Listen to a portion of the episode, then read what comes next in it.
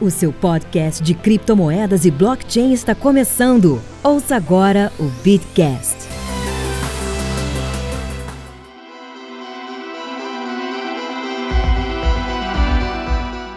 E aí, galerinha, tudo bem? Como é que vocês estão? É, vocês devem estar achando estranho que esse episódio não começou com a voz do Rafael. É, antes da gente começar tudo, a gente tem alguns anúncios para fazer. O primeiro anúncio é que o, a escola do Bitcoin hoje mudou de nome. A escola do Bitcoin hoje é o Universo Cripto. O Bitcast agora vai ter mais episódios, o Bitcast vai ter mais conteúdo. E dentre as mudanças que a gente está pro, promovendo dentro da empresa, é, uma delas é uma parceria com o Criptofácil. É, o Criptofácil agora vai produzir conteúdo conosco, em parceria conosco. E para começar essa, essa parceria, eu estou aqui com o Paulo Aragão, que é um dos fundadores do Criptofácil, o Carlos Laim, que é um dos fundadores do Pag Cripto, uh, o Jansen, o nosso já velho conhecido, e o Diego e a Carol, que são da Global Money Trading. E hoje a gente vai falar um pouquinho mais sobre aceitação. E aí, galera, tudo bem? Tudo certo. Oi, gente, tudo certo? Fala, galera. É... Paulo Aragão falando. E se me permite, Zé, eu queria agradecer, na verdade, quem está ouvindo a gente, agradecer vocês por essa nossa nova parceria, que eu tenho certeza que vai gerar muito fruto bacana aí, vai gerar muito conteúdo legal para quem está acompanhando a gente. É isso aí, Paulo. E hoje a gente vai falar um pouco mais sobre a aceitação das criptomoedas no mercado, principalmente no mercado brasileiro. E a gente convidou o Carlos Laim, que é um dos fundadores. Pode, pode falar que você é um dos fundadores, Carlos? Não sei da história, me perdoe, tá? Então, um dos fundadores da Pag Cripto e o Diego a Carol, que são dois peer-to-peers muito conhecidos na comunidade que prestam um excelente trabalho aí. É, galera, a gente queria primeiro ouvir de vocês como é que é, como é, como é que tá sendo, como é que tá o mercado peer-to-peer. É, Diego, Carol, o que, que vocês têm para contar para a gente de como que o mercado está hoje? É, e aí, pessoal, Diego aqui da Global Money, tudo bem? Prazer estar falando com vocês mais uma vez, né? A gente falou um tempão lá atrás, estamos de volta hoje. Cara, o mercado P2P continua bem aquecido. Acho que nos últimos tempos provavelmente cresceu mais do que o mercado das exchanges. É, 2018 para cá as exchanges deram uma estagnada, né? no número de volume e tudo mais, e a gente acompanhando o mercado OTC P2P é, tem essa impressão de que é um mercado que está expandindo mais. Não sei é, exatamente dizer o porquê que as pessoas estão fugindo um pouco do mundo das exchanges, principalmente quando vão negociar volumes maiores, mas continua a todo vapor. O mercado P2P continua funcionando perfeitamente. É, sempre as mesmas recomendações de sempre, né? Todo mundo que vai negociar nisso toma cuidado. Tá? Acho que agora que ficou mais difundido, acabou que mais gente tem procurado isso, talvez pela agilidade mesmo, é, atendimento personalizado e tal, mas tem, tem ido super bem. É, bem mais, expandido bem mais do que o mercado tradicional das exchanges aqui no Brasil, pelo menos. Ah, legal. E, cara, deixa eu te perguntar, uma das, uma das, uma das facetas é, da aceitação do, das criptos no, no mercado brasileiro é por exemplo, a, a, a, o Bitcoin, principalmente, que é obviamente o, o, principal ativo, o criptoativo e o que mais tem liquidez, inclusive no Brasil. É, todas as exchanges negociam pelo menos Bitcoin, nós temos outras e também negociam outras altcoins. É, cara, você tem visto muita, muito cliente te procurando para fazer, por exemplo, contrato de câmbio, para pagar fornecedor no exterior, para fazer remessa ou você também tem, tem visto muito investidor mesmo, a pessoa que compra para investir? Como é que você consegue mensurar assim teu, a tua clientela? A gente, assim, pelas questões de privacidade, em geral a gente não pergunta, então muitos dos usos a gente não sabe, mas por experiência, assim, a gente acaba identificando um pouco o perfil de cada tipo de cliente, né? Alguns clientes mais tradicionais, mais recorrentes, a gente também é, conhece um pouco do uso deles por, por hábito mesmo, né? por ter um relacionamento mais longo. É, sem dúvida, a maioria absoluta dos clientes compra como investimento, é, mas a gente nota que vem aumentando assim, o uso como remessa. A gente no começo tinha poucos clientes que faziam isso, é, faziam constantemente, mas eram poucos.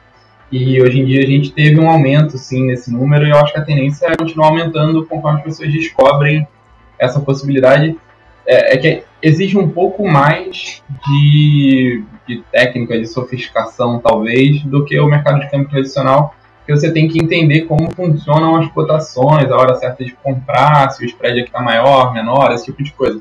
Então ainda não é uma ferramenta 100% acessível a todo mundo que tem necessidade de fazer câmbio.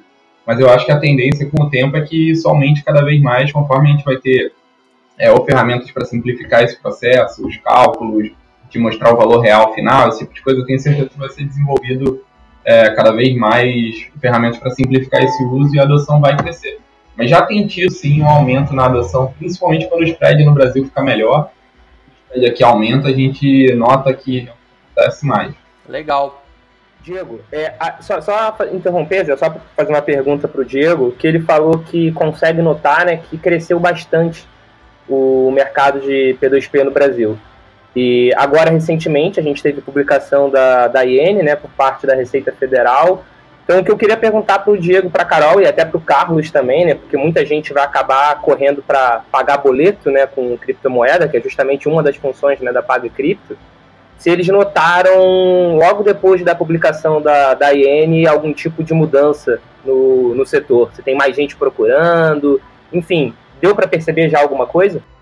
Carlos, começa aí que eu falei para caramba. Beleza, então, uh, meu nome é Carlos, né? Sou do lado da Pai Cripto, prazer.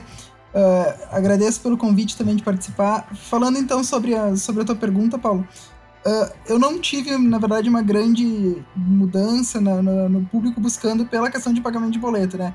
essa, é, depois da publicação da, da instrução normativa ali, eu tive bastante gente, na verdade, começando a fazer meio que uma retirada. Provavelmente é o medo de da gente começar a reportar informações antes, eu não sei. Você teve um, um fluxo de saída maior depois que, que teve essa instrução. É, da nossa parte, assim, no mercado do P2P, a gente essa notícia ela foi bem é, Teve muita gente né? perguntando, né? né? o que a gente ia fazer, como ia ser, quando chegasse agosto. É, acho que foi, assim, na, na, logo que foi lançada, a resposta foi bem imediata. A gente teve muito cliente, muito mesmo, cliente antigos, perguntando o que, que ia acontecer, se a gente ia divulgar e tal. A gente nunca teve que repassar a informação detalhada da clientela até hoje, a gente não era obrigado a fazer isso. É, a gente sempre se comprometeu a notificar os clientes no dia que a gente fosse. E aí a gente provavelmente vai ser obrigado, quando chegar agosto, então a gente ainda está vendo qual vai ser o melhor curso que a gente vai tomar até lá. É, mas até o momento, é, realmente dá para notar que as pessoas estão apreensivas com isso. E o mercado em geral, né, porque vai dar um, é, é um trabalho adicional para mundo para tentar é, passar as informações corretamente, evitar ser multado à toa. Então é uma coisa que preocupa todo mundo, mas os clientes, sem dúvida, estão de olho nisso e a gente vai ver qual vai ser a reação do mercado quando chegar lá. A gente mesmo ainda não tomou a decisão final de qual vai ser a nossa atitude em relação a isso quando chegar o momento de, de ser obrigatório repassar dados detalhados. A gente ainda está averiguando quais são as opções que a gente vai ter. Carlos, e Conta pra gente um pouco de um dos serviços que você oferece, é é o, pagamento de boletos, né? Aliás, acho que a maioria dos peer-to-peers oferece também esse, esse serviço, né? Mas dentre outros, o teu, outros produtos que você oferece, conta um pouco pra gente mais o que a PagCrypto tem. Bom, uh, hoje a PagCrypto ela trabalha com três frentes, né? Ela trabalha com, uh, com a solução de exchange normal, o pessoal que faz a negociação no livro de ofertas, uh, o uso pro trading mesmo, para talvez arbitragem. Isso é o uso mais comum do exchange. A gente começou ali em novembro a trabalhar com, o mercado de balcão, né, com a TC, e a gente também trabalha com, com a solução de gateway de pagamento. Dentro da solução de gateway de pagamento, a gente uh, é mais focado, na verdade, em desenvolver as soluções tecnológicas. Hoje a gente ainda não tem uh, alguma coisa focada como se fosse uma maquininha pós ou algo do tipo. Tá bom. E mas o seu gateway de pagamento é mais focado para e-commerce ou é ele é, é adapta, ele tem uma adaptabilidade para qualquer setor? Como uh, nós fizemos toda uma, uma, integração por, por JSON ou por WebSocket, dependendo qual é a necessidade, a gente tem ali fechado, não, não é publicada essa solução com WebSocket, mas nós temos. Então a gente consegue atender qualquer setor. Hoje, os nossos clientes, na imensa maioria, eles usam para e-commerce mesmo, ou alguns que não querem fazer integração com sistemas, ou talvez não tenham seu sistema, eles usam direto o modelo de, de criação de cobrança que a gente tem dentro da plataforma. Então, uh, hoje a gente, o nosso principal uso é realmente para e-commerce ou em geral na internet, né? Entendi.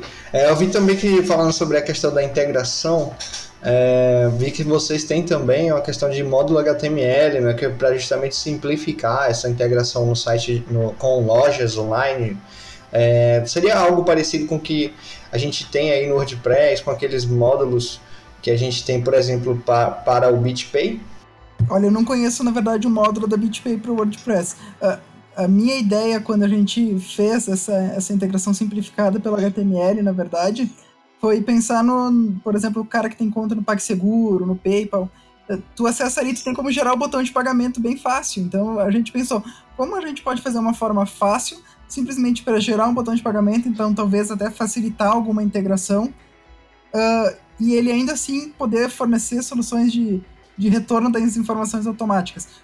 Eu me baseei muito, na verdade, numa solução do PagSeguro, que eles, conseguem atender uh, toda, toda essa questão de, de, de simplificar a integração, quem não sabe mexer com a API, por exemplo, e ao mesmo tempo permitir uh, uma integração que te, que te retorne dados, que tu possa confirmar automaticamente o pagamento, que não dependa de intervenção humana, no caso, né? É, assim, Carlos, é, eu queria também saber o seguinte, em relação a. Eu vi que vocês também oferecem a questão do pagamento online de forma facilitada. E para quem, quem quer aceitar isso no dia a dia, como você já citou aí, de gerar um botão, é, isso, isso fica de forma fácil para o usuário final? No caso, ele consegue fazer isso sem ter mais problemas. E se ele quiser, por exemplo, manter esse dinheiro em real e não ficar com Bitcoin por causa da oscilação? Bom, uh, o mais importante eu acho é, é, começar falando da questão de taxas. Hoje as, as pessoas que vêm procurar a gente, antes mesmo de saber como funciona uma possível integração, elas vêm buscar informações sobre taxas. Uh, o pessoal que quer receber então o pagamento em Bitcoin, quer ficar posicionado em Bitcoin, não quer converter, não vai ter taxa nenhuma. Como se fosse a gente criar uma carteira para o teu pagamento e tu simplesmente tá ali com o saldo. Claro que ainda é custódia nossa nessa questão, né? Mas é, retirar é rápido. Uh, também, se você vai converter para reais, nós temos também a solução para para não ficar sofrendo volatilidade, caso queira, ou caso queira fazer a conversão manual depois, ele vai fazer essa liquidação pelo livro de ofertas. Então, na verdade, vai ser uma taxa de corretagem. Hoje a gente trabalha com uma taxa de corretagem de 0,25%, e mais uma, e mais uma taxa de saque em reais de 0,5%. Mesmo assim, toda, toda essa conversão pelo Gateway ela está disposta ao nosso, ao nosso sistema de taxas regressivas. Então ela acaba o volume vitalício da conta, ela acaba baixando isso daí às vezes para 0,15, 0,30% na soma total, né? Tanto da corretagem quanto para fazer a integração, a gente já, já deixou alguns módulos prontos ali, ou outros estão em desenvolvimento, Hoje nós temos o módulo pronto para o WHMCS, que é um software de, de gestão de web hostings. E nós temos ainda acho que está a versão beta. Não sei se a gente não publicou no site ainda, mas no nosso GitHub tem lá que nós estamos criando na verdade a versão para o WooCommerce. É para terminar, deixa eu ver, no máximo até a primeira, o fim da primeira quinzena de junho é para estar tá pronto já esse módulo para o WooCommerce. Uma pergunta, você falou sobre as taxas aí, você falou que era 0,25, 0,35, que é a taxa regressiva. Se a gente, no geral, comparar com as taxas hoje de maquineta, desses meios de pagamentos tradicionais, que, na minha opinião, acho que com o tempo vão morrer, que é que a gente vai, vai ser tudo mobile e crypto friendly, que acho que a gente vai conseguir usar é, é, criptomoeda, mesmo que seja de forma de converter na hora para usar. É, que é que você acha em relação à taxa, assim, o que, é, o que é que vocês todos, na verdade, todos do episódio, acham sobre essa, essa diferença de taxa entre, entre o mercado tradicional e como é que, que isso vai mudar com o tempo? O que é que vocês acham? Bom, uh, o mercado tradicional, mais focado mesmo na, nas maquininhas de cartões de crédito, hoje eles acabam tendo que pagar uh, muitos intermediadores, né? Então, na verdade, tu paga ali a pra bandeira, tu taxa a, a, a taxa pro banco te permitir sacar, a taxa pro banco custodiar, tu tem a taxa da maquininha. Enfim, tu tem N taxas ali que são cobradas. Então, o, as criptomoedas permitem tu baixar esse custo, às vezes até zerar, dependendo como é que tu vai implementar uma solução dessas e como é que tu vai, tu vai girar com isso, né? Uh, frente também ao mercado, as soluções mais tradicionais, que tem, por exemplo, BitPay e tal, até onde eu sei, elas têm, elas partem de 1% a taxa para fazer essa conversão. Então a gente já está começando com uma taxa somada ali de 0,5 mais 0,25, 0,75. A gente já começa com uma taxa um pouco mais baixa do que a, a média do mercado de cripto mesmo também. Inclusive, falando sobre maquininha, eu não sei, eu não sei quem de, de vocês já conhece ou já usou a maquininha da CoinWise, que seria uma, uma empresa também que tem soluções de, de aceitação de criptomoeda, no caso de pagamentos. Né? É, eles lançaram uma máquina que você consegue pagar com cripto, é, como se fosse mais ou menos assim, em, em tempo real. Né?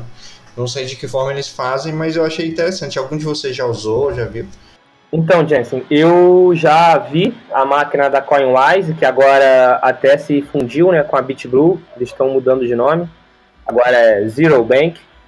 E é, é, bem interessante o projeto, né? especialmente no Nordeste brasileiro, eles conseguiram assim uma difundir bastante né, o, o nome da, das criptomoedas, que eles conseguiram implementar a maquininha deles em diversos estabelecimentos, em diversos locais até conhecidos e isso é maravilhoso, né, pra gente, que isso ajuda muito a adoção. E tem um restaurante muito grande em São Paulo, tem um mercado numa cidade do litoral aqui do Rio, na região dos lagos, então eu vi já a máquina, eu não, não, não, não pude utilizar, porque no dia que eu vi ela estava sendo implantada ainda no, no estabelecimento, mas é muito bacana, o projeto deles é muito legal.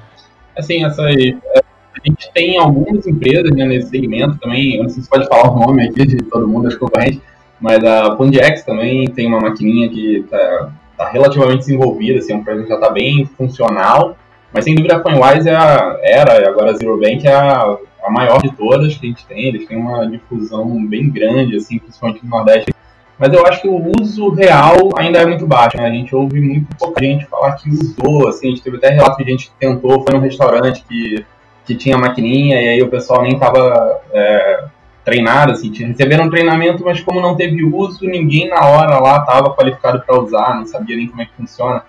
Então, o uso mesmo ainda é um pouco baixo, apesar da gente estar tá tendo iniciativas é, localizadas em relação a isso, né? A gente tem iniciativa é, do Dash, uma outra cripto, né? Lá na Colômbia, a gente tem uns bairros que aceitam Dash, vários locais no mesmo bairro, assim, locais diferentes a gente ainda não tem uma grande concentração em um local. Você sabe que você pode ir e certamente vai conseguir usar cripto por lá. Mas está começando, né? Os players estão se posicionando para o futuro. Eu acho que o uso mesmo ainda é um bocado baixo. Só pegando um gancho na questão da taxa, que foi falada agora há pouco, é legal lembrar também que uma das coisas que as pessoas é, ficam um pouco avessas na hora de usar cripto é o valor da conversão que você vai pegar, né? Que é uma taxa que fica meio invisível para você. É, poucas delas oferecem transparência em relação a isso. Você está lá pagando com cripto, mas é, não cobra taxa, mas qual é o valor da sua cripto na hora que você está pagando, né? Que é meio que uma taxa também ali. É, o spread vai ser cobrado. Minha é difícil. E é, pela, pela, a galera que fez assim, um levantamentozinho, é, há uns tempos atrás em outros mercados, não estou falando do mercado nacional especificamente, mas eu sei que tradicionalmente o spread é muito alto, coisa de 10% às vezes, que afasta um pouco. Mesmo quem tem cripto não vai querer pagar 10% a mais. Eu me lembro, a CoinWise pegava, não sei contar agora, mas pegava acho que as cinco maiores ou três maiores exchanges, né? Eu acho que pegava o pior E fazia uma média. Aí, então parecia uma coisa bem justa. É, mas tem, tem um detalhe também que que na verdade eu quero colocar duas pimentas nesse caldo aí. Um detalhe importante também é, por exemplo, o que o Carlos falou, é, o Carlos, corrija se eu estiver errado, tá? Por favor. É, pelo que eu entendi, a sua solução de pagamento passa pelo seu livro de ordens. Então, se a pessoa quiser liquidar na hora, ela já, você já executa essa ordem na, na, na exchange. Que é uma puta ideia maneira. Que aí a pessoa que não quer ficar é, é, vendida com cripto fica lá com uma moeda fiduciária. Mas isso tem um, é uma ideia genial, uma ideia muito boa, mas tem um problema também, né? Dependendo do valor, você vai ter um problema no, no livro de ordem. E ao executar a, a conversão final, não pode ser muito vantajoso, pode não ser muito vantajosa pro, pro, pro, pro estabelecimento, pro comerciante, etc. Eu acho que para o pequeno comerciante não é uma preocupação tão grande, né? Você vai pagar um negócio de 100 reais, 200 reais, você certamente vai ter liquidez tranquilamente nas contas do book. Acho que isso começa a virar uma preocupação se você começar a gastar, sei lá, 50 mil, vai comprar um carro, querer liquidar ativo no book. Também, de acordo com como o exchange vai crescendo, eu acho que a liquidez vai aumentando e isso deixa de ser um problema. É, é, acho que assim, é, depende muito de como você. Eu acho que na real o modelo do Carlos é, tem uma vantagem em relação ao modelo do, das maquininhas da FundX, da Zero Bank, porque o Carlos não ganha dinheiro na, na execução ali, ele ganha o dinheiro na, na exchange dele, né? É, ele não precisa ganhar dinheiro na, na maquininha, com a puta ideia. Isso, isso aí, exatamente. Ele não cobra a taxa da maquininha porque ele ganha já a taxa de execução dele. O que é muito positivo para quem for usar, né? A taxa fica muito menor porque ele não precisa de explorar. Ele vai fazer o justo porque ele já ganha no book ali e é uma taxa baixíssima. Isso. Como é que funciona hoje, na verdade, essa liquidação, tá? É, a gente viu quando a gente estava fazendo o estudo para lançar uma solução de gateway que realmente, que, como foi falado ali, às vezes tu, tu acha spreads de 10%. Quem é que vai vender um Bitcoin a 10% de deságio? Porque querendo ou não, se tu tá pagando esse Bitcoin, tu tá pagando em Bitcoin, tu tá vendendo para alguém, ao preço que esse alguém tá comprando. E 10% de deságio é um absurdo. Então, como é que a gente analisou aqui, né? Hoje nós temos uma média no Brasil, por exemplo, de ter um ágio de 1 a 1,5%. Às vezes tem uma inversão, e essa inversão é temporária vai ficar ali com um deságio de 0,7% a 0,5%, em média. Então, o que, que o nosso, o nosso gateway faz? Na verdade, ele vai calcular uma cotação frente a um deságio médio de, de 1%. Então, tu vai pagar, tu vai vender o Bitcoin em 1% de deságio, às vezes, dependendo com quem você vai liquidar isso, ele vale muito a pena. Por exemplo, tem para volume baixo, tem alguns P2Ps que, para volume baixo, eles acabam cobrando 5, 6% de deságio. Então, se tu vai pagar nisso daí, tu até acaba ganhando um pouco. Na verdade, não é ganhando, mas tu deixa de perder, né? E a vantagem ainda para quem está recebendo isso é que, por exemplo, uh, o gateway ele cobrou de ti, ele cobrou do teu cliente um percentual de deságio de 1%. Porém, no meu livro de ofertas, às vezes eu tenho, sei lá, alguém está pagando uh, o ágio médio do Brasil vai estar em 1,5, vamos dizer que meu, meu livro de compras está pagando 0,75 de ágio. Então, na verdade, só nisso daí tu já vai ter quase 2% de ganho frente a, a preço que foi cobrado.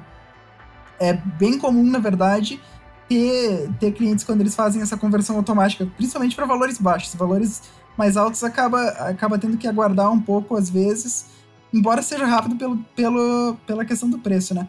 Mas às vezes o pessoal, por exemplo, eu já vi casos de, de tu fazer uma cobrança de 60 reais, fazer a conversão direta e depois saiu com 63 reais. Ou seja, mesmo pagando as taxas de conversão, tu acabou ganhando 3 reais a mais do que aquilo que tu cobrou simplesmente pela, pelo spread normal do book frente ao mercado nacional. Entendi. E assim, sobre a, a, gente falando aqui sobre aceitação, eu queria dar um, um, um overview global aqui para a gente ter uma ideia do que está acontecendo, porque a gente está discutindo bastante aqui sobre aceitação no Brasil em si. É, e aí essa notícia vem, vem do, do site do Paulo, que é o cryptofast.com. É, e aí a Samsung ela já considera o uso de pagamento por criptomoeda no seu sistema Samsung Pay. É, além disso, a AT&T, que é a, a, gente sabe que é a maior operadora lá dos Estados Unidos, ela já anunciou também que as contas, já, é, suas contas na, na AT&T já pode ser pagas com criptomoedas. É, Paulo, você queria complementar aí dizendo algo mais as notícias que rolou em relação à aceitação? Então, essa da ITT, né, é, é até uma notícia que foi divulgada, foi no final da semana passada, se eu não me engano, no final do, da última semana de maio, e a ITT, na verdade, fechou uma parceria com a BitPay, né, que é um gateway de pagamento de cripto, então agora todas as faturas da AT&T, que é uma das maiores de telecom do mundo, vão poder ser pagas via parceria com a BitPay. Então isso era algo que já tinha sido comentado durante a Consensus, onde inclusive a gente cobriu também. E é bem bacana, né? Porque se todos os clientes da AT&T souberem da possibilidade de pagar a fatura com criptomoeda, por mais que não pague, isso já gera uma onda de procura, uma onda de tentar entender o que é aquilo muito grande, né? É, até algo que o Diego falou sobre as maquininhas no Brasil, que estava tendo, estavam espalhando bastante nos lugares, só que muitos lugares ainda não estavam com treinamento, ainda estava sendo muito pouco utilizada. Mas mesmo assim, para o setor de cripto, isso é super interessante, porque isso ajuda a cair na, no mainstream, né? isso ajuda a cair na, no conhecimento da sociedade normal. Não, e o que eu ia falar outra era da Samsung, que é uma notícia ainda mais nova, está sendo no, literalmente nos últimos dias de maio, que a Samsung, mais do que colocar a carteira de cripto, né, que eles colocaram, que já foi um avanço enorme, o, a Samsung está cogitando lançar, inclusive, a própria criptomoeda. Então, vai ter uma Samsung Coin da vida, que vai ser atrelada ao Samsung Pay, onde todos os donos de Samsung vão poder utilizar para pagamento. Isso é, de novo, muito legal. Muito bom. E se a gente juntar com os fatos aí que já aconteceram que a gente é, às vezes não dá muita atenção, por exemplo, os australianos lá já conseguem pagar contas de gás e, e, e de luz com, com Bitcoin, mesmo que seja por empresas terceirizadas, mas elas conseguem pagar diretamente uma conta pelo próprio sistema que, que emite a conta, isso é maravilhoso, né? É, você vê, os, já tem candidato à presidência nos Estados Unidos que ele está aceitando é, Bitcoin para doação e ele está levando esse discurso do Bitcoin com ele, né? Então você vê que o, o Bitcoin ele já se tornou mainstream. Eu acho que é, eu acho que todo mundo já está ouvindo falar do Bitcoin assim, mesmo que distante, mas já está vendo que é uma coisa normal, que chegou para ficar, que é uma coisa que não tem volta. Né? E você falou aí da Samsung Pay, que pode ser que ela lance a criptomoeda dela, tem junto aí o, o dois gigantes também, né? Tenho o Facebook, que vai, já confirmou que vai lançar a sua cripto, e, e o Telegram, que vai lançar no segundo semestre. O que é que vocês acham do impacto do que vai ser no mercado da criptomoeda do Facebook e do Telegram? Porque tem gente falando que a do Facebook pode substituir o Bitcoin, e eu acho que não. O que é que vocês acham? eu acho que é muito nociva para o espaço é a quantidade de moedas, né, cara? É me chateia um pouco, assim. Eu não vejo espaço para todo mundo. Acho que algumas fazem sentido, outras não. A verdade é que está todo mundo querendo ficar rico, está todo mundo criando o seu próprio para ser o first mover ali, para ter vantagem, para ter reserva de moeda, para quando valorizar no futuro, virar estoque da empresa, sei lá. É, então, assim, não, não acho tão legal. Todo mundo está lançando moeda. Traz, claro, é, conhecimento, visibilidade para as criptos em geral. Mas eu acho chato porque pulveriza muito o público, causa confusão no pessoal, atrapalha o negócio de conversão, spread, taxa.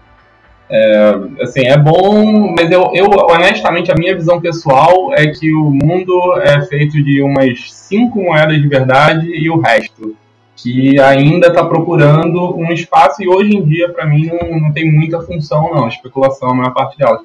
Porque é, o uso mesmo a gente tem. Eu acho que pode acabar distorcendo também a coisa, porque vão ser moedas centralizadas, né? É, a maior parte e aí, dela, eu acho que sem distorce dúvida. um pouco a vantagem que eu gosto Bitcoin, por exemplo. É, eu acho que, acho que a do Telegram tem. é, Acho que a do Telegram tem algum sentido, porque por ele ser um messenger super difundido, não sei o quê, ele tem uma vantagem de poder mandar o dinheiro rapidinho ali, né, pro seu amigo, mas tem que ver até onde as pessoas vão interpretar isso como dinheiro. Eu acho que o, o grande lance, se vai pegar ou não, é isso. Eu te mandei ali, ah, tô te devendo 10 reais, te mandei pelo Telegram 10, então, sei lá, você, você aceitou isso, você vai conseguir usar, vai conseguir converter, entendeu? Pra que você vai usar isso depois? Eu lembro que o, a Kim, não era a Kim, a moedinha do, do Kik, sei lá, teve uma moeda há um tempão atrás aí que foi lançada, e aí servia só pra você comprar sticker no, no aplicativo dos caras. Eu acho que era Kim o nome dela. E aí acabou que flopou, né, cara? Quase zero hoje em dia, vale menos um satoshi cada um, porque não, não faz sentido, entendeu? Alguém me pagar, nada, não tenho o que fazer com ela. Então acho que o. É significado naquilo. Né? É, interpretar como dinheiro não, porque hoje em dia você vê tudo que a gente citou aqui, a AT&T aceita, a Austrália aceita, eles aceitam Bitcoin. O Bitcoin todo mundo já reconhece como dinheiro, como tendo valor. Eu acho que o que vai definir se isso vai ter ou não é até onde as pessoas vão entender isso aí como tendo valor. Senão vai ser só um monte de moedinha que vai atrapalhar o espaço e morrer depois. Mas é legal porque levanta o assunto. Né? É, o futuro delas é incerto. Tem, tem função positiva pro, pro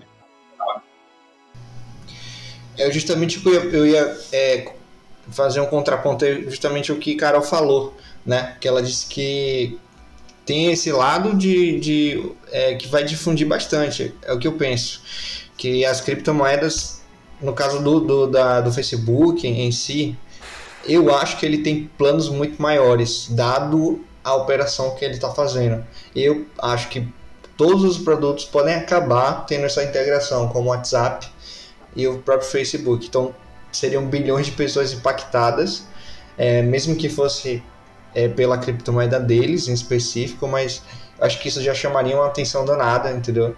E para todo mundo, ou vai acabar morrendo, como você falou, ficando de lado como se fosse uma moedinha de jogo ali que ah, ninguém vai ver vantagem em trocar o, a moeda fiduciária por uma moeda de jogo que ele só vai usar no Facebook, digamos assim, ou vai chamar a atenção da pessoa para o que é uma criptomoeda. E aí entrar no mercado de, de Bitcoin e de outras que realmente tem real valor, que são descentralizadas, né? Que tem esse essa questão pesada aí da do Facebook que é bem centralizada, né? Em contrapartida. E o restante, o que, é que vocês acham? Carlos, eu particularmente acho que, que isso não vai chegar a afetar muito o mercado na questão de, de, uh, de tentar de, de, ter uma saída de capital, digamos assim, para essas moedas. Isso vai, vai afetar muito mais a questão de imagem e talvez, eu acho que principalmente a moeda do Facebook vai ser mais um tiro no pé deles do que, do que qualquer outra coisa. Que nem vocês falaram ali. Talvez virar uma moedinha de jogo, só que isso vai trazer muita imagem para moedas virtuais. E o pessoal, na hora que vai pesquisar sobre isso, vai acabar, hora ou outra, caindo em Bitcoin. Provavelmente quase sempre. Então, eu acho que vai acabar atraindo muito mais capital para o Bitcoin, muito mais gente negociando nessa questão uh, como investimento, tentar especulação, do que realmente virar uma, uma moeda de uso comum que o Facebook tenta lançar. É, eu concordo bastante com você, Carlos. É, e eu concordo também, eu acho que na verdade um pouco com todo mundo. Porque uma coisa que o Diego falou é que ele acha que é nocivo para o mercado a grande quantidade de moedas. E eu concordo integralmente com isso. Quando eu acesso o CoinMarketCap da vida, que já é um indexador que não mostra todos, né, ele já mostra só acima de um determinado volume, tem 3 mil projetos. Tipo, qual é a utilidade desses 3 mil projetos? Sabe? Não tem tantas dores assim para terem que existir 3 mil projetos. Então, eu também acho nocivo. Eu também tenho dúvida sobre se é uma criptomoeda ou se não é uma criptomoeda. Pode ser uma moeda digital, né? Mas isso não quer dizer que é uma cripto, porque vai ser extremamente centralizada né, nessas empresas. Só que em compensação é isso que o Carlos e a Carol falaram é, isso vai acabar levantando muito interesse em cima da, das moedas digitais, vai levantar muito interesse em cima das criptomoedas e a pessoa vai acabar chegando em um Bitcoin, a pessoa vai acabar chegando em um Ethereum da vida. Então, por mais, na minha opinião, claro, por mais que tenham todos esses pontos que são nocivos ao mercado, eu acredito que tenha mais pró do que contra. Eu acredito que com a influência deles e com a participação de mercado que eles têm, o mercado de cripto vai mais ganhar do que perder, digamos assim. É, eu tenho uma visão um pouquinho só distoante. É, eu acho que no caso do Facebook e no caso do, do Telegram, é, a, a, cripto vai ser um como o sistema de pagamento deles vai, vão, vai rodar. É, a moeda está ali exatamente para conferir segurança e descentralizar, descentralização do sistema de pagamento dele. É, eu já começo a perceber, por exemplo, o Facebook, para não ficar entregando dado do usuário, para não ficar entregando dado do, do WhatsApp, essas coisas, falou assim, cria algumas barreiras de criptografia e fala, olha, não tem como acessar isso daí. É, talvez pode, eu acho que vai sair por esse lado, entendeu? Como um sistema de, de pagamentos onde o, o, o, o X da segurança está na criptomoeda. Não sei se vai ter gasto duplo ou não, para evitar o gasto duplo. Para evitar o gasto duplo que eu falo é gastar um pouco da moeda na transação para não ter um spam e etc. É, e aí, como que vai ser essa conversibilidade, eu acho que vai estar o X da questão. Que não tem como saber agora. Por exemplo, vai que o, o Facebook foi para a Suíça. As notícias que nós temos no mercado é que o Facebook foi para a Suíça para incubar lá essa criptomoeda dele. Eu não preciso lembrar que a Suíça é o paraíso dos bancos. Vai, já pensou se o Facebook me cria um banco e esse banco vai ser o custodiante de dólar? E essa moeda tá atrelada a dólar? É o Crypto Valley, né? Na Suíça. É, também. A gente não sabe.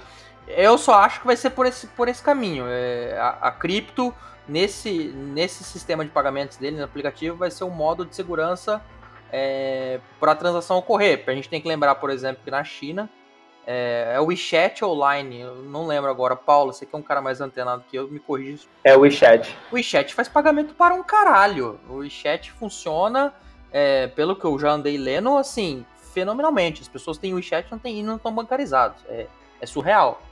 Eu acho que caminha mais para esse lado, mas só o futuro dirá. Mas concordo com o Diego também. Tem moeda pra caralho, tem esquema pra caralho. É, a maioria das moedas que. Para mim, para baixo do top 10, do top 20 ali, eu já começo a olhar com certo olhar criterioso. Para mim é só para ganhar dinheiro no trade mesmo e tchau. Eu acho que por ser centralizada, eu já não consigo é, ver muita vantagem. Eu não gosto da ideia de uma moeda centralizada, então já não, já não gosto muito. E tem um outro detalhe também, é que já tem acho que mais de um ano que o Facebook não permite anúncios é, sobre criptomoedas. Então a gente, por exemplo, que vende, que negocia, a gente já não consegue colocar anúncio lá há muito tempo. Então eles já estavam de olho nisso já há mais de um ano. Né? Eu entendo vocês. A gente passa por isso na, na Universo Cripto. É, a gente não consegue fazer anúncio, nem, nem é na época que era escola do Bitcoin, a gente não conseguia fazer anúncio sobre produto para divulgar, é, pra, de ensino de Bitcoin. É, os caras vetam e acabou. Talvez eu esteja dando então uma notícia assim, quase que em primeira mão para vocês, mas o Facebook anunciou na semana passada que está reavaliando todos os critérios dele para publicidade e muito provavelmente cripto vai voltar a ser liberado. Por interesse próprio, né? Óbvio que eles vão reavaliar agora que eles querem fazer anúncio para não ficar para a comunidade falando, ah, deles pode, outros não. Exatamente. Tipo, pimenta no, nos outros é refresco. É, eu não sei se o, se o WeChat aceita ou não que você meio que converta diretamente. Se o próprio WeChat converte ou você fica com a moedinha WeChat lá dentro.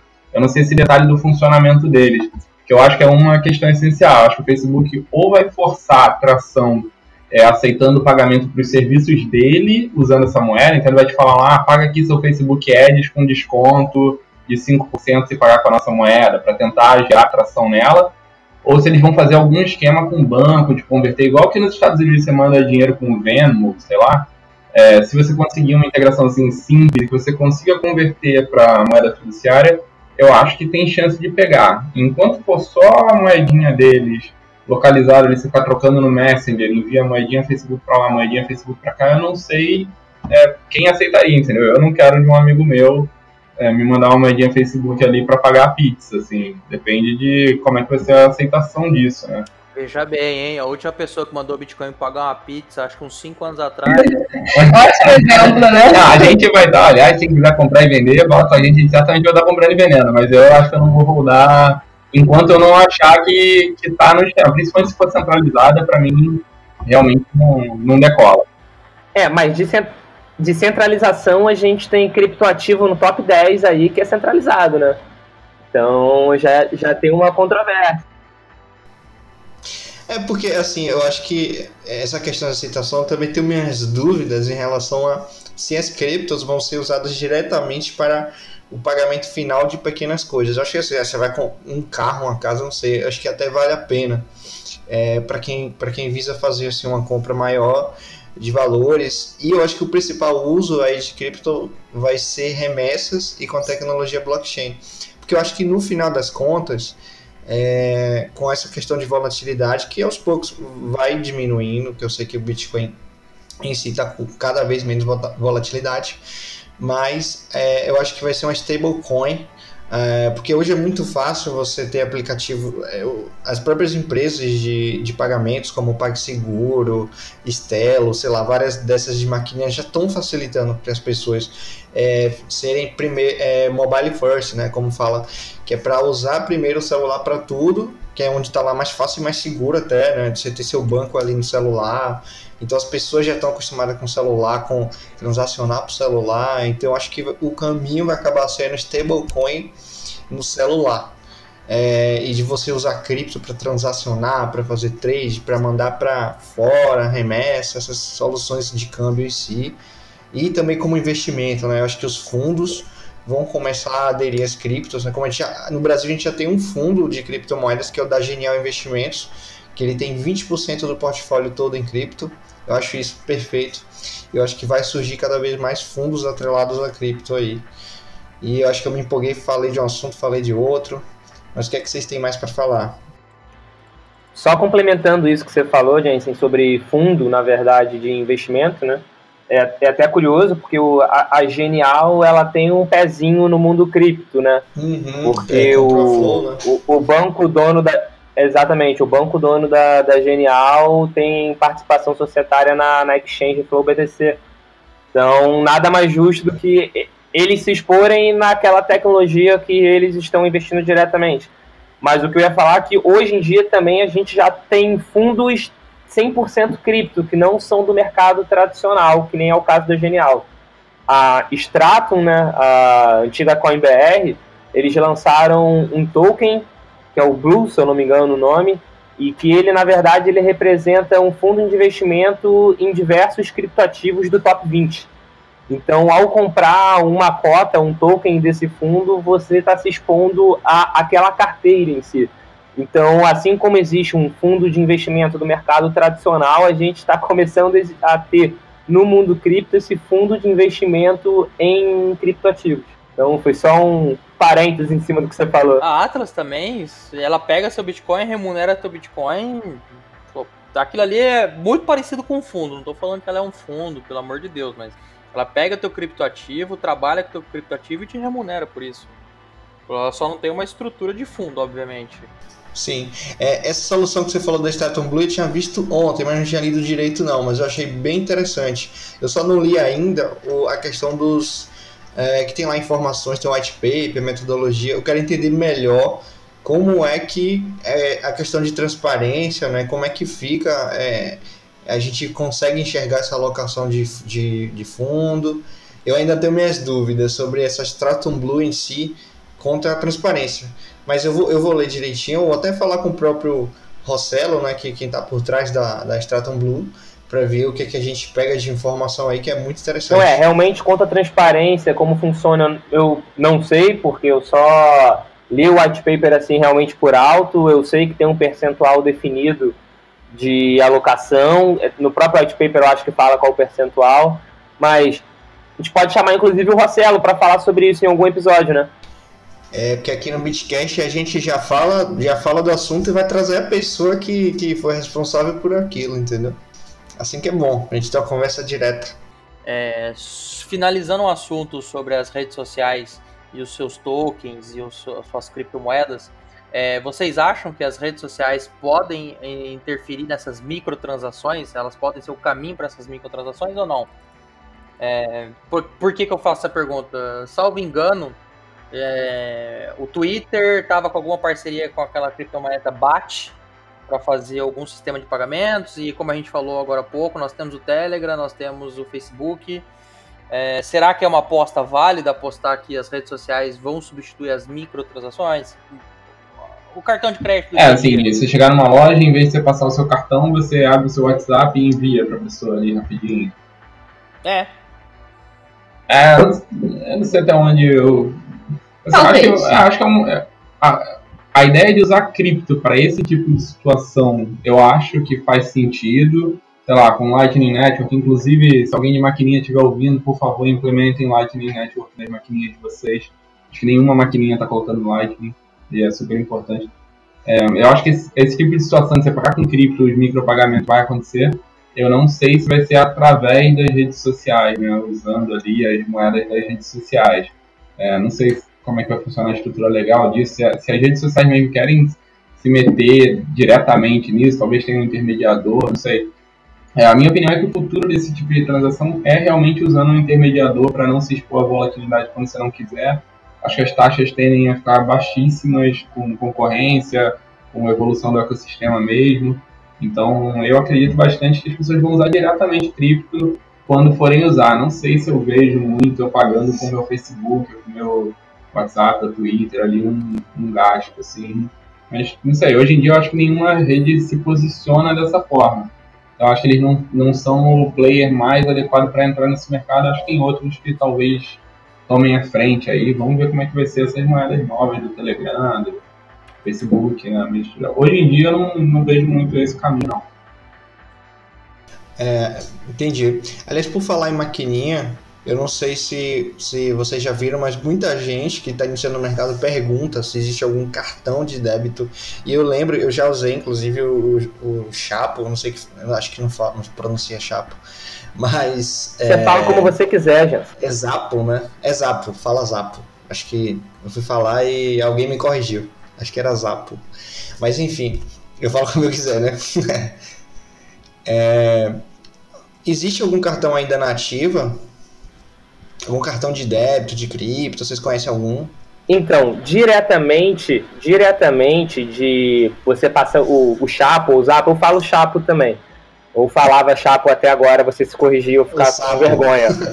É, mas o bom dele, né, entre aspas, era que você ficava sim suscetível à volatilidade, porque ele na verdade ele era uma carteira e ele fazia a conversão no momento da compra.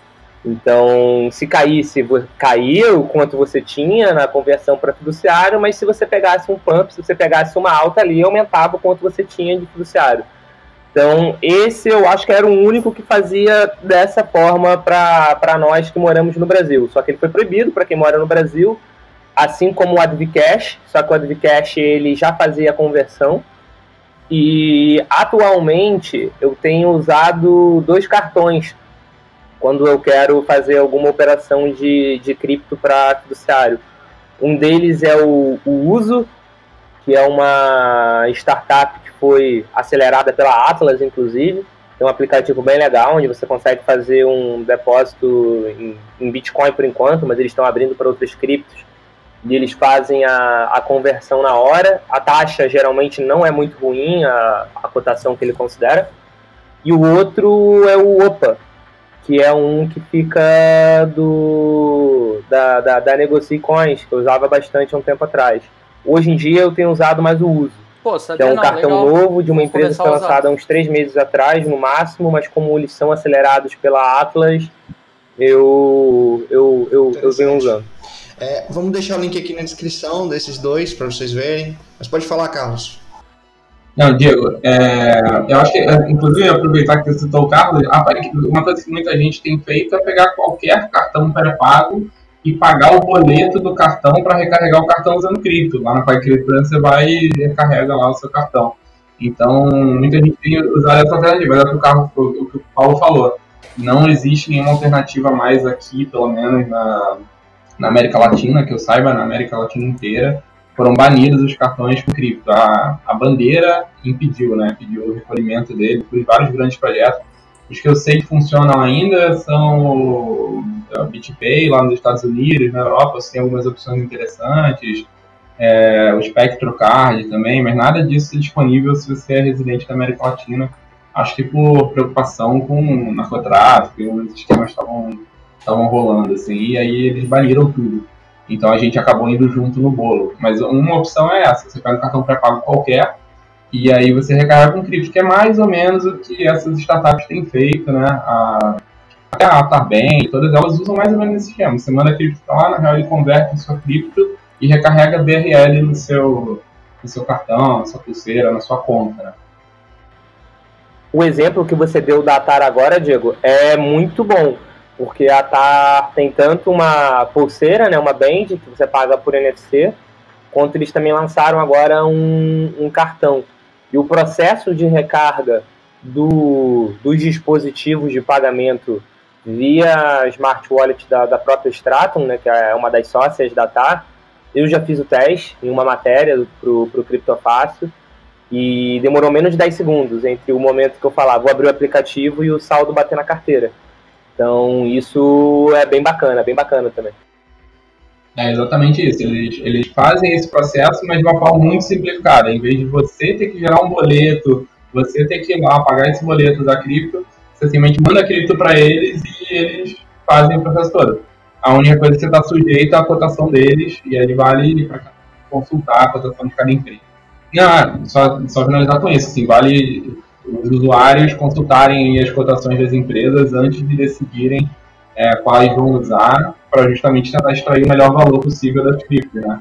É, isso vai afetar bastante o valor real, já que a conversão vai ser travada na hora do envio. É, bom, e se você está ouvindo esse episódio aí, é, é, de repente você não gosta muito de banco, não tem conta em banco, acha burocrático e, e só usa cripto, eu conheço muita gente assim, que o cara tá 100% full cripto e ele só usa cripto para pagar as coisas, do lucro que ele tem.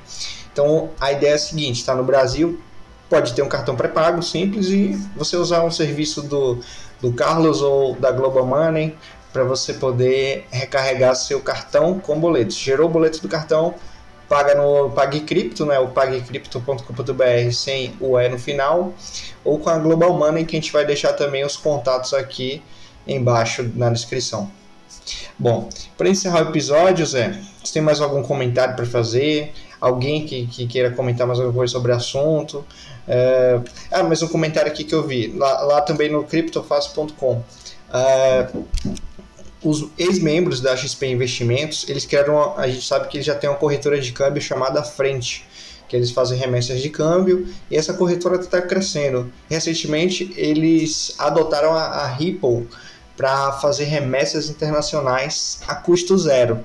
A única coisa que eles vão ganhar aí é no spread, né? Só que é, para comparar com cripto, eles estão bem, uh, digamos, bem, bem, bem à frente mesmo assim de, de, de pagamentos tradicionais, né? Que custam muito de, de banco para banco lá fora, de você comprar câmbio de uma forma mais burocrática, mas eles adotaram a Ripple e estão facilitando.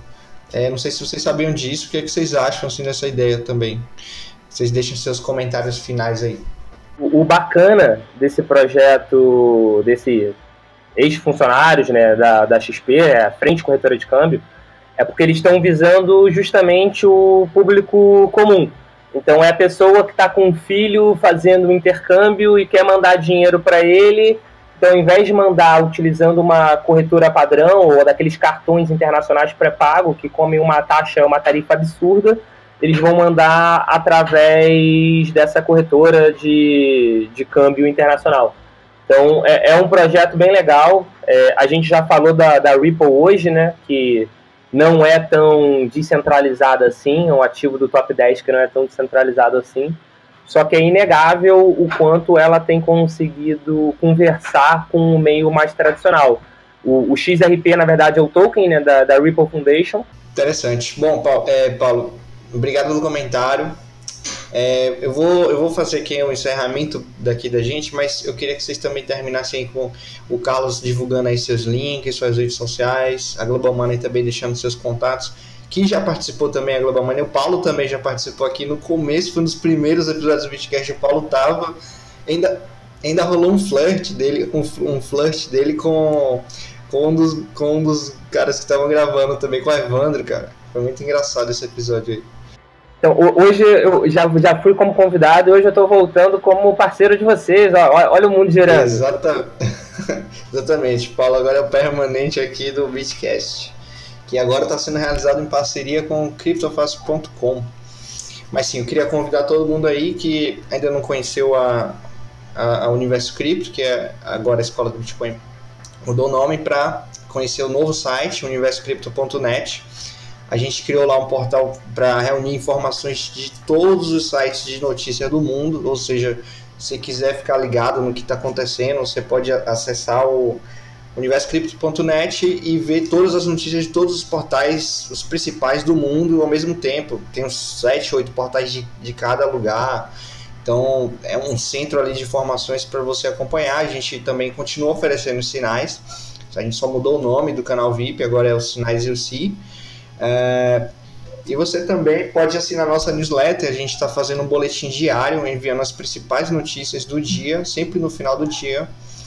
E é isso. É, é, eu queria divulgar também o novo site do Bitcast, acabei esquecendo aqui, que é o bitcast.site. Os episódios vão sair lá primeiro. E você pode ouvir também no Spotify e o Apple Podcast. É, senhores, por favor, deixem seus comentários aí, seus links. É, o que, que, vocês acharam também desse episódio aí? Gente, é, queria agradecer de novo, muito bom esse bate-papo da gente. É, quem quiser negociar a criptomoeda, é só entrar em contato com a gente da Global Money. A gente tem o site www.globalmoneytrading.com.br e a gente atende através do WhatsApp, do Facebook, negociamos mais de 350 criptomoedas. Então é só falar com a gente, né? É, lembrando aí que a gente atende atacado de varejo é, a partir de 100 reais, mais de 350 moedas, até alguns milhões de reais, pode procurar a gente. A gente é, atende bem rápido, de 8 até as 2 da manhã, todos os dias. inclusive feriado e tal, quando as exchanges não puderem te atender também, pode procurar a gente, a gente está sempre disponível. Você que é bilionário aí pode procurar tranquilo a Global Money, você atende aí bilhões de reais. E Carlos, você do Pag Crypto, o que é que você tem a dizer aí, meu cara? Primeiro eu quero agradecer a lembrança, é, a lembrança e o convite, né, para estar tá participando desse podcast. Uh, gostei muito dessa participação, quem sabe outras futuras também não venham, né? Para quem quiser negociar, uh, Bitcoin também tem a PagCrypto. Claro que a gente não consegue alguns bilhões, que nem a Global. A Global é outro nível, literalmente. São muito bons, adoro eles. Uh, a gente também trabalha nessa questão de, de pagamento de boleto, quem quiser ali direto pela plataforma. E uh, a gente foca muito na questão da, da, da, facilidade do contato e na agilidade da operação. Até o, o pessoal da Passfolio, quando fez as, as, avaliações lá, eles, eles pontuaram bastante a questão da agilidade da operação com a gente, fazer as liquidações de, preferencialmente no mesmo dia. Aliás, é, queria agradecer aqui publicamente, Carlos, pela ajuda que você me deu, foi assim que a gente se conheceu. Eu tive dificuldade de pagar um boleto que o Santander estava me negando a emitir um novo. E aí o, a Global Money me indicou o serviço do Carlos, fui no site dele, obrigado. consegui criar uma conta ali tá rapidamente, tá emitir boleto, ele mesmo me atendeu, ele mesmo diretamente, atendimento fantástico. Isso, isso aqui, isso aqui tá com cara de conchave, hein? É, então, eu queria falar que a gente gosta muito da PyCrypto também, tudo muito rápido, o Carlos sempre dá toda a atenção apesar da gente ser. Jabá, já, jabá foi chavá. é, apesar da gente ser menos concorrente em alguns mercados, mas a gente é parceiro também da PyCrypto, a gente adora o serviço dos caras, são todas as vezes que a gente precisou. Eu não tô achando, não, eu tô com certeza. O serviço também nunca falha com a gente, né? Então, sempre recomenda. Quem precisar de uma exchange, quem não quiser ir pro mercado P2P, sem dúvida a gente recomenda a PyCrypto. Tô achando que todo mundo ali é sócio, Zé. Todo mundo é da mesma empresa Exato. ali no final. Eu acho que sim, viu? Então, tá é, a partir de amanhã, quem postar o CNPJ já tem todo mundo participação. acho que é um CNPJ só. Né? Acho que é só estratégia, dividir a marca, dividir para conquistar, né? Mas sim, é, o que eu, que eu gosto bastante, que, que até você a Global Money comentou aí, um ficou elogiando o outro, mas é, eu, eu acho isso fantástico no mercado, é que a comunidade em si, em geral, se ajuda muito e não tem muito essa questão de cara, é porque é meu concorrente, eu não posso, eu tenho que olhar para ele, não posso olhar para ele. E assim, você pode ter uma ou outra empresa que tem essa atitude, mas a maioria não. Né? Eu acho isso bacana do mercado cripto. Eu também. Eu gosto muito disso no mercado. Acho que todo mundo meio que se conhece, todo mundo sabe espaço, né? que todo mundo é competente e que todo mundo tem espaço. Eu acho isso muito bom. O, o bom também é que como é basicamente é o mesmo produto, porque o Bitcoin é igual para todo mundo, uh, isso acaba acontecendo porque todo mundo acaba dependendo de todo mundo, dependendo como é que vai fazer a negociação.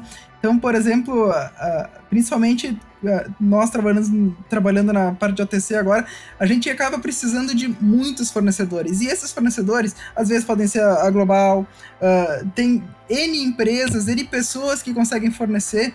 Então, todo mundo precisa de todo mundo. É, é, todo mundo tá girando dinheiro para todo mundo, basicamente, aqui, e todo mundo ganhando com isso. Só antes de finalizar, Zé, só antes de finalizar, eu queria falar uma coisa.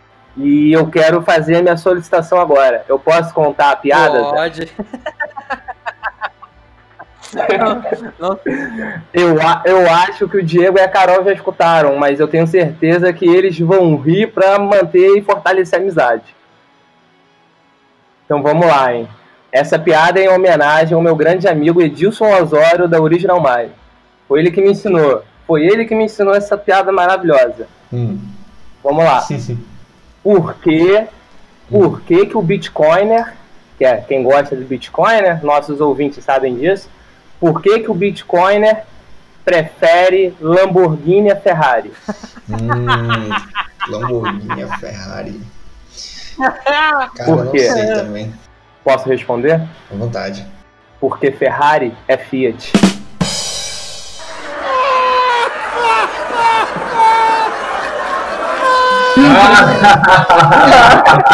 é a sua cara essa piada. É tipo aquela piada do pinto, né? Do, da galinha que atravessa a rua.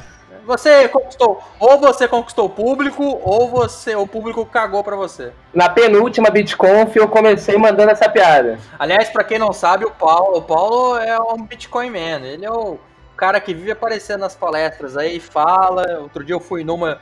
É, o Paulo também dá umas, umas estocadas nos palestrantes aí mais fanfarrões, que falam uns dados mais. Ué, cara, quem. Não, não, não, não. A galera vai achar que eu sou malvadão, cara. Não é isso. Eu, na verdade, eu só não gosto que inventem números. Não, exato. É por isso que eu falei a pessoa é mentira. É, entendeu? Eu só não gosto que inventem dados, tipo. Dados aleatórios. Não, vai, eu vou, não, eu vou ser sincero. É que a gente tava, num, a gente tava numa palestra que um cara tava falando, fazendo uma propaganda de uma stablecoin, mas ele falava que não era uma stablecoin. Aí um olhava pro outro e falava, meu Deus. É, galera, mais uma vez a gente quer agradecer. Primeiro, a paciência de vocês. Segundo, a audiência de vocês. E, e mandem a opinião de vocês. É, a gente tem um bot no Telegram que você pode mandar sua opinião, pode mandar seu áudio. Pode entrar no site, comenta no, no episódio, manda e-mail se quiser, se comunica com a gente. E mais uma vez, muito obrigado. E só para fins de registro, hoje é dia 27 de maio e o Bitcoin está. 8.750 trampinhos. Porque no dia anterior teve um baita de um, de um bump. Mas tudo bem. E, e, e lembrem-se, né, na verdade, a alta de hoje é a baixa de amanhã. Exatamente. E se cair, compre mais. Exatamente. Valeu, abraço. Valeu, pessoal. Até mais. Valeu! Falou, até mais. Valeu, gente.